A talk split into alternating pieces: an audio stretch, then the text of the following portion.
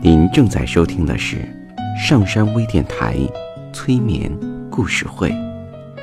本节目由上山之声文化传媒与铁铮心理工作室联合出品。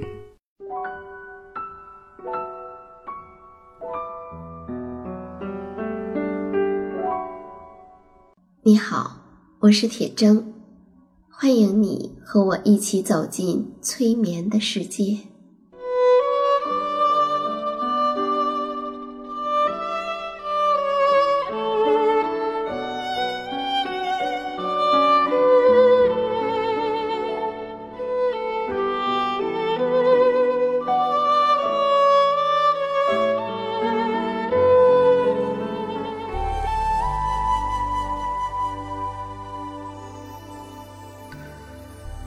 催眠并不是催人睡觉的意思，催眠也并不神奇，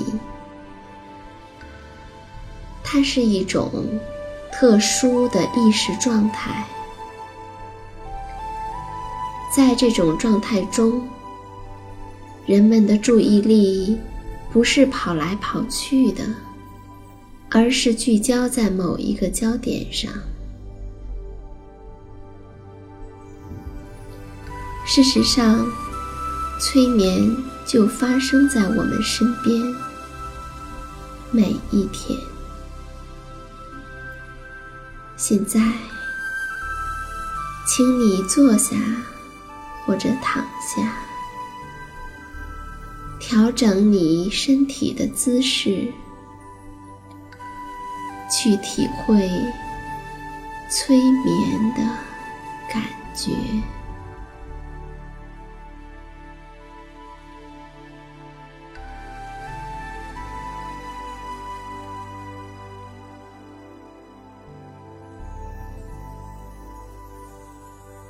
平时呢，在很多人的印象中，玩儿总归是一件不好的事情。玩儿常常和没出息联系在一起。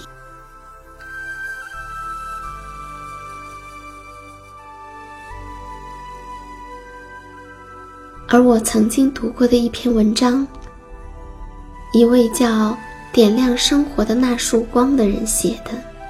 说的就是一个特别会玩的人。那现在，就请你闭上眼睛，尽量让自己保持清醒，来听一听这个特别会玩的人的故事。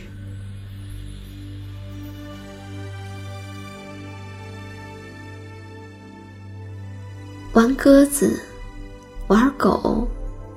斗蟋蟀，你听过的、没听过的民间的玩法，他都能够玩的有模有样，甚至他还都一一的著书立作。这个人的名字叫做王世襄，被人誉为中国的第一玩家。书法家启功说。他是最不丧志的玩物大家，还说他的作品一页页、一行行、一字字，无一不是中华民族文化的注脚。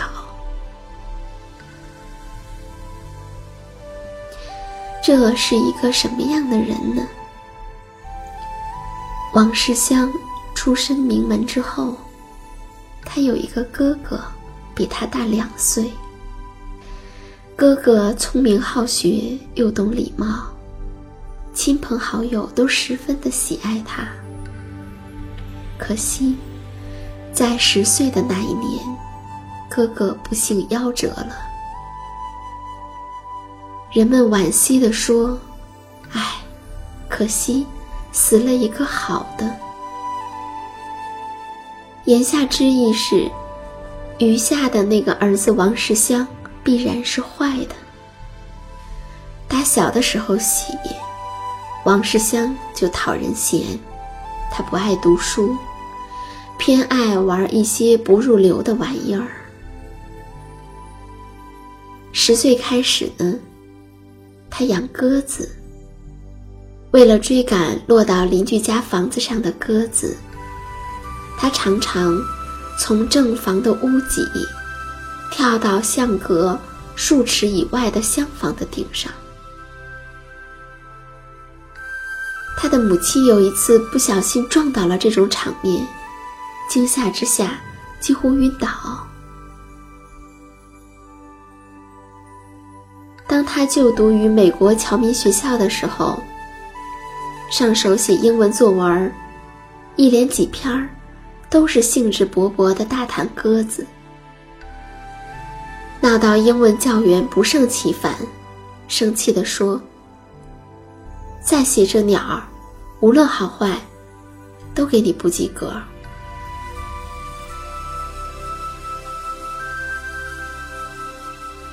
因为哥哥早早去世，母亲只剩他自己。不免开始放纵溺爱。虽然允许他玩儿，但有一个原则：凡是对身体有意义的都准许玩儿，但是如果有害身体的呢，则严加管教，绝对不许可。再长大点儿的时候，王世襄又开始爱上了放鹰。小小的年纪，他就在京城博得了一个“玩主”的称号。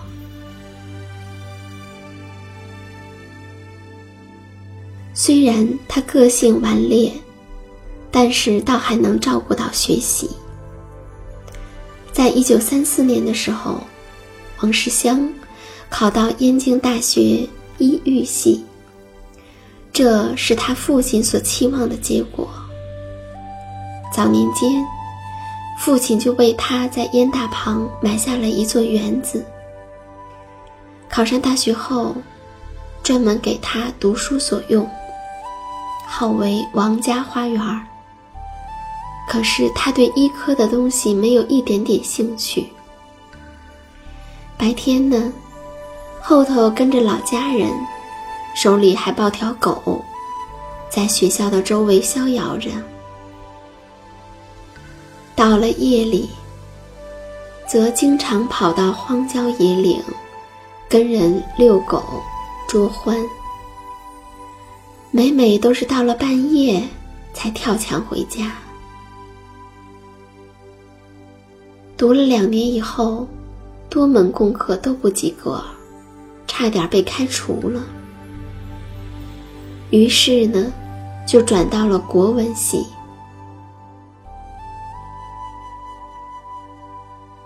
因为他的国文基础好，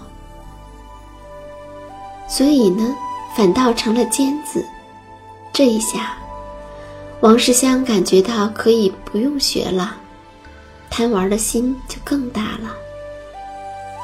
他请来了养虫和养鸽子的民间奇人，住进了园子里，种葫芦，遛狗。捉欢，养蟋蟀，王家花园变成了名副其实的乐园。转眼数年过去，有惊无险。到了一九三八年，王世襄本科毕业，也似乎一下子长大了。鸽子送给了朋友，狗成了看家狗。所有的玩物都被束之高阁，他开始专心致志，潜心学问。怎么就发生了这么大的转变呢？原来，他的母亲生病，在几个月以后就病故了。他深感自己玩了多少年，不能再这样下去了。在那一年，他考上了研究院的国文系，决心要做出一番事业。王世襄上报了《中国画论研究》作为硕士论文题目。尽管他的家学渊源，可是，一旦动起笔来，王世襄深感自己的狂妄无知。那个时候的中国，外忧内患，强敌环伺，社会上纷纷兴起实业救国。像他这种艺术研究，不是当时的流行，几乎没有可以供来借鉴的人做研究，因此，非要坐上几年的冷板凳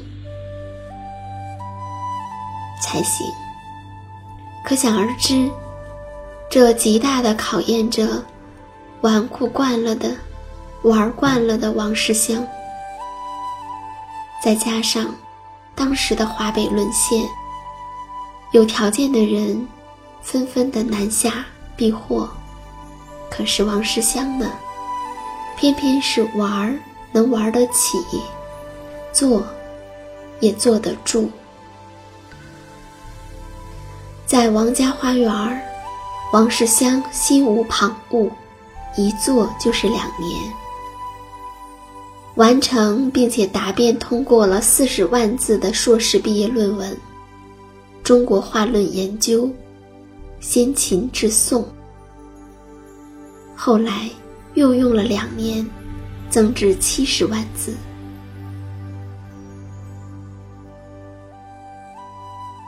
到书稿完结后，父亲尽管年迈，并且身边只有这一个儿子。但是，他还是毅然把王世襄赶出了家门，让他南下报国。浪子回头，小有成就。王世襄轻松地觅得了好几份工作机会，都是薪水不错，并且闲暇较多的工作，足以让他继续年少时的悠哉悠哉。不过，他的目光瞄上了当时的历史语言研究所。即使在今天，历史语言研究也不是一个热门的行当，非要坐冷板凳，也不容易出成绩。时的研究所的所长是大教育家傅斯年。虽然王世襄托了梁思成。但傅斯年并没有要他，于是梁思成收留他在李庄的中国营造学社。在这里，同样汇聚着一批文物大家。王世襄如饥似渴地向前辈请教，很快就在文物鉴赏方面登堂入室。学到的东西呢，也很快的得以所用。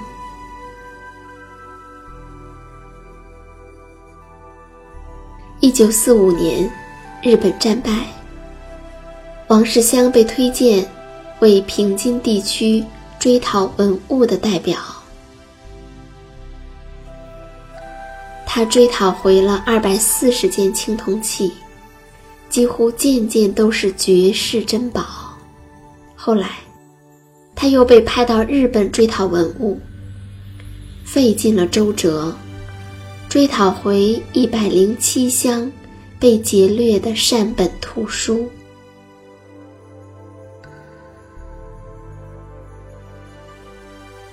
看上去，属于王世襄的光明，似乎即将到来。一九四六年，王世襄。兼任故宫博物院古物馆的科长。一九五一年，王世襄任故宫博物院陈列部主任。当时的中国风起云涌，可是王世襄一向不过问政治，所以呢，似乎都没有波及到他。可是到了一九五二年，王世襄的命运急转直下。在一九五二年开始的三反运动中，王世襄被列为重点审查对象。他追回大量国宝的特殊经历，曾经是那样的引以为豪，现在却成为难以洗刷的污点。审查进行了一年多，终于证明了他的清白无辜。可是，在取保释放之后，故宫却开除了他的公职。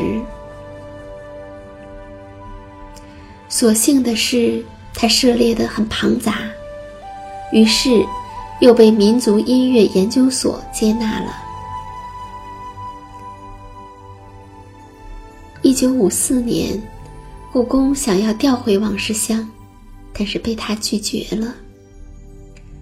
一九五六年，他再被划为右派，心里愤懑吗？那肯定是有的。可是呢，既然离开了故宫，又化为了右派，他却自己玩自己的。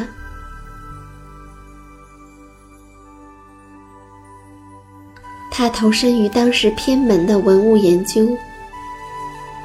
那段时间，邻居们总是看见王世襄骑着车出门，后面有个大架子，不时的带回一些破烂儿、古旧的家具。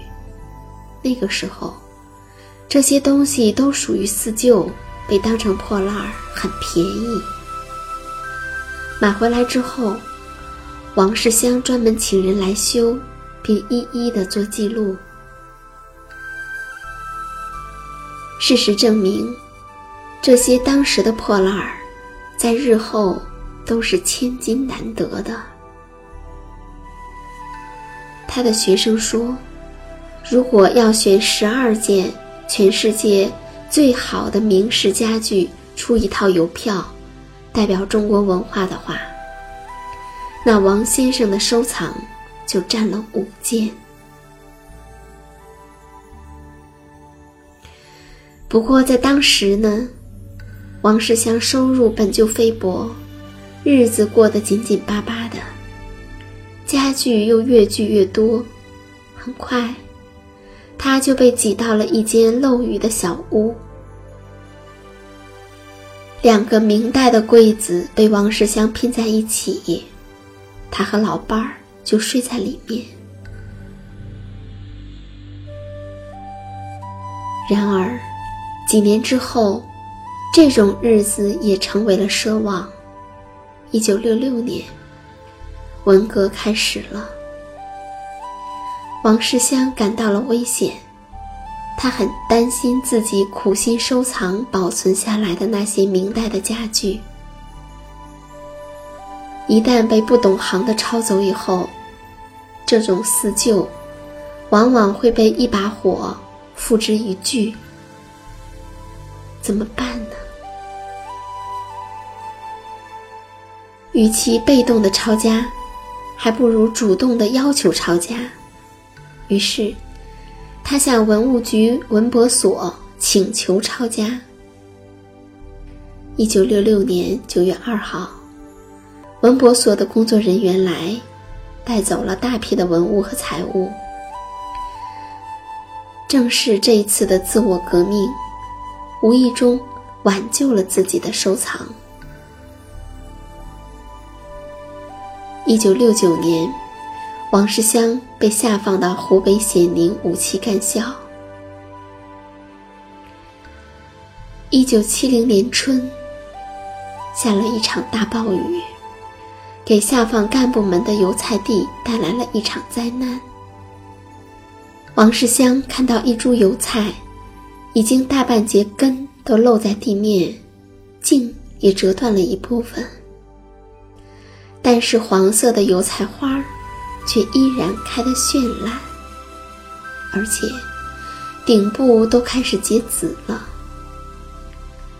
王世襄把油菜不屈的生命力称为“菜花精神”，还为此赋了诗。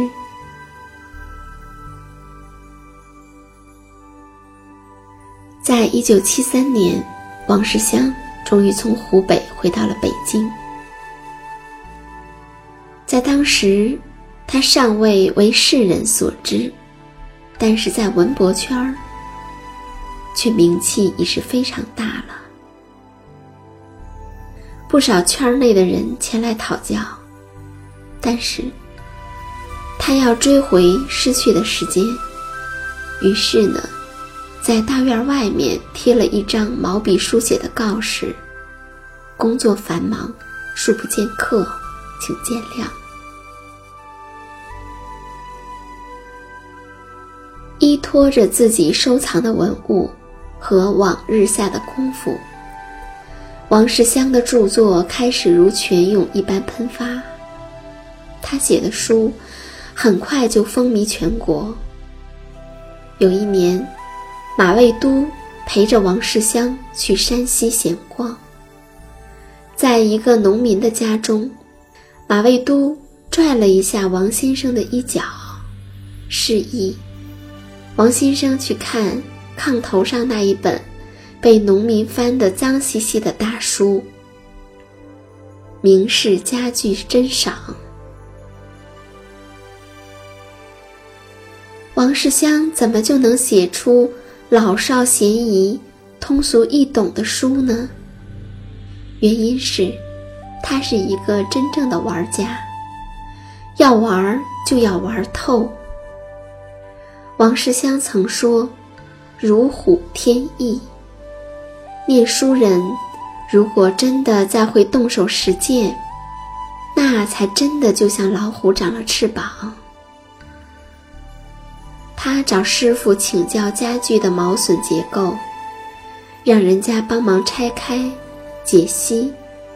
为了写书，还让工匠做了很多的毛损。他画图，总结成理论，在书中呈现给大家。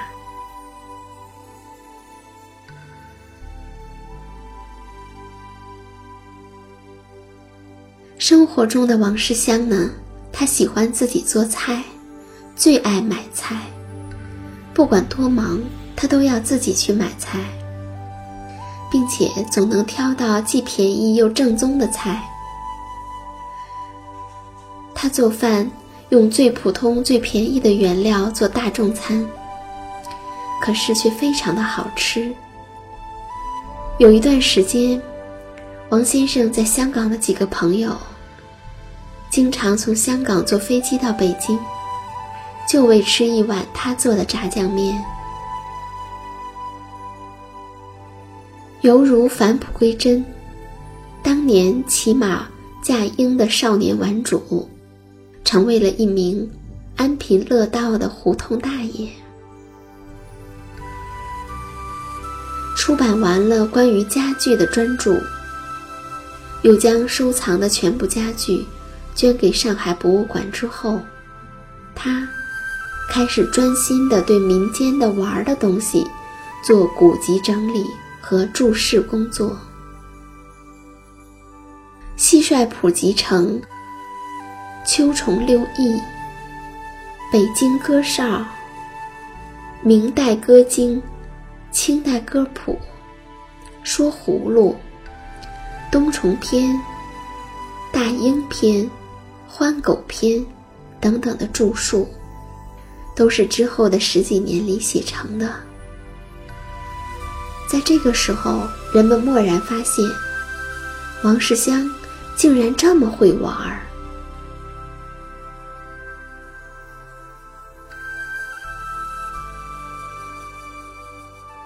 二零零零年，王世襄八十六岁，他。将自己一生所写的大部分的文章集结为《锦辉集》出版，在书中有他的老伴儿刻的一针，名曰《大树图》的剪纸，粗壮的树干，圆形的树冠，王世襄一生的十五种爱好，就像果实一般的。隐藏在树冠里面。作为出生于十九世纪末、二十世纪初的那一代人。时代动荡，王世襄能够完全主宰自己命运的时间其实并不多。